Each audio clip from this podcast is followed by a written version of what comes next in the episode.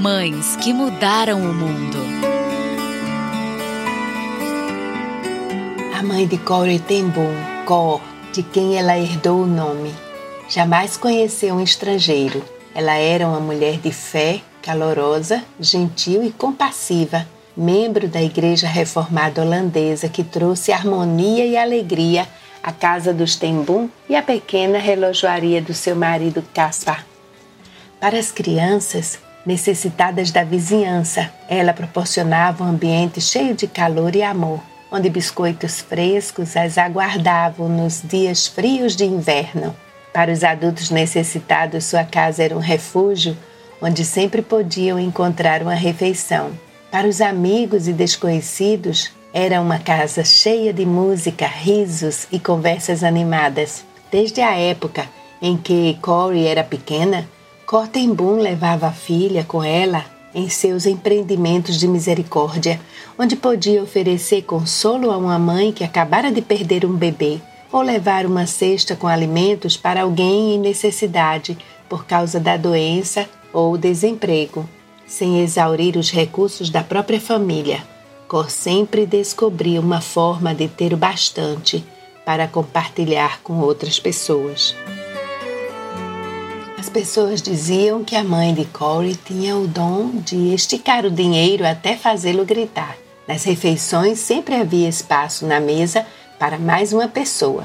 Mesmo que ela tivesse de colocar mais água na sopa de legumes ou cortar o pão em fatias mais finas, ninguém era despedido com fome. O dom da hospitalidade da mãe moldou a personalidade da jovem Corey, preparando-a para o trabalho da sua vida, ministrar o amor e a misericórdia de Cristo ao mundo em sofrimento.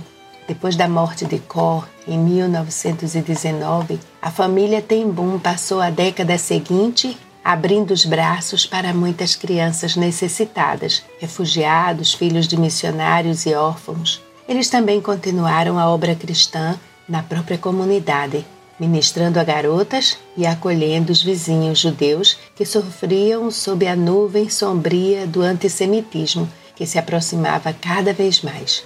Felizmente, a mãe de Corey jamais teve de sofrer os dias negros da Segunda Guerra Mundial e a ocupação da Holanda pelos soldados de Hitler.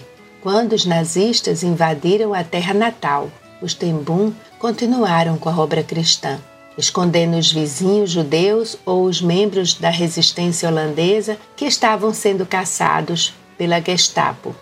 Apesar de correrem grande perigo, corajosamente construíram um pequeno esconderijo em casa, onde ocultavam muitas pessoas dos nazistas. A rede dos Tembum continuou a crescer até que um dia chegou bruscamente ao fim.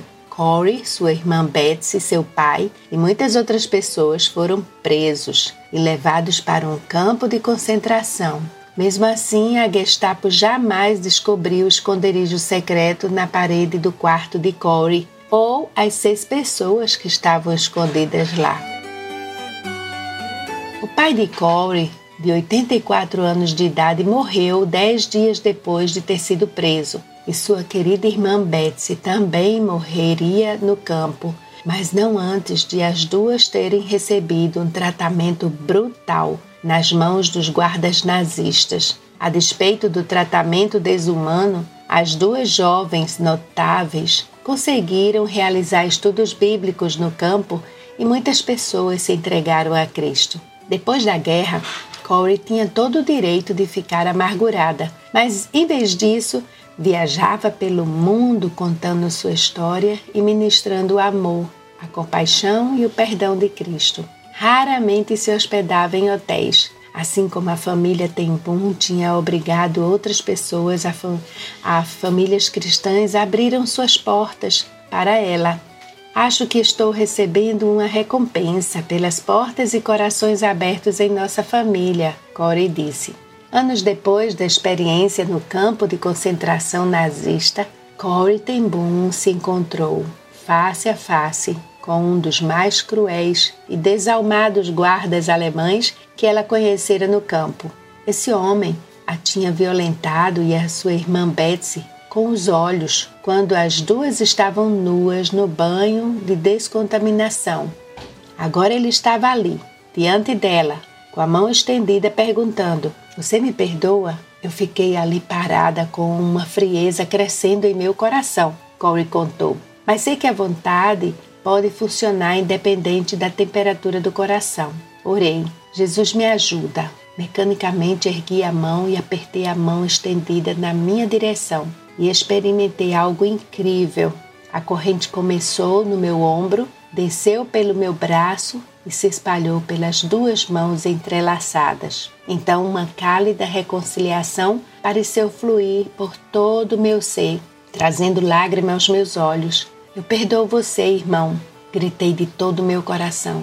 Durante um longo tempo ficamos segurando a mão um do outro, o ex-guarda e a ex-prisioneira. Jamais experimentei o amor de Deus de forma tão intensa como naquele momento.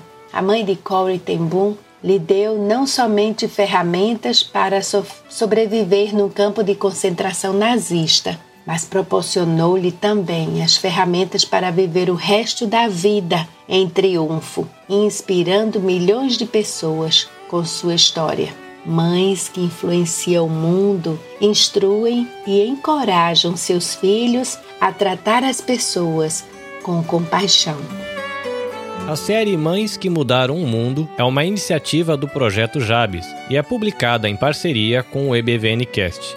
Traz trechos do livro Mães que Mudaram o Mundo histórias inspiradoras de mulheres que fizeram a diferença para seus filhos e para o mundo publicado em formato podcast com autorização do grupo editorial Dan Prevan.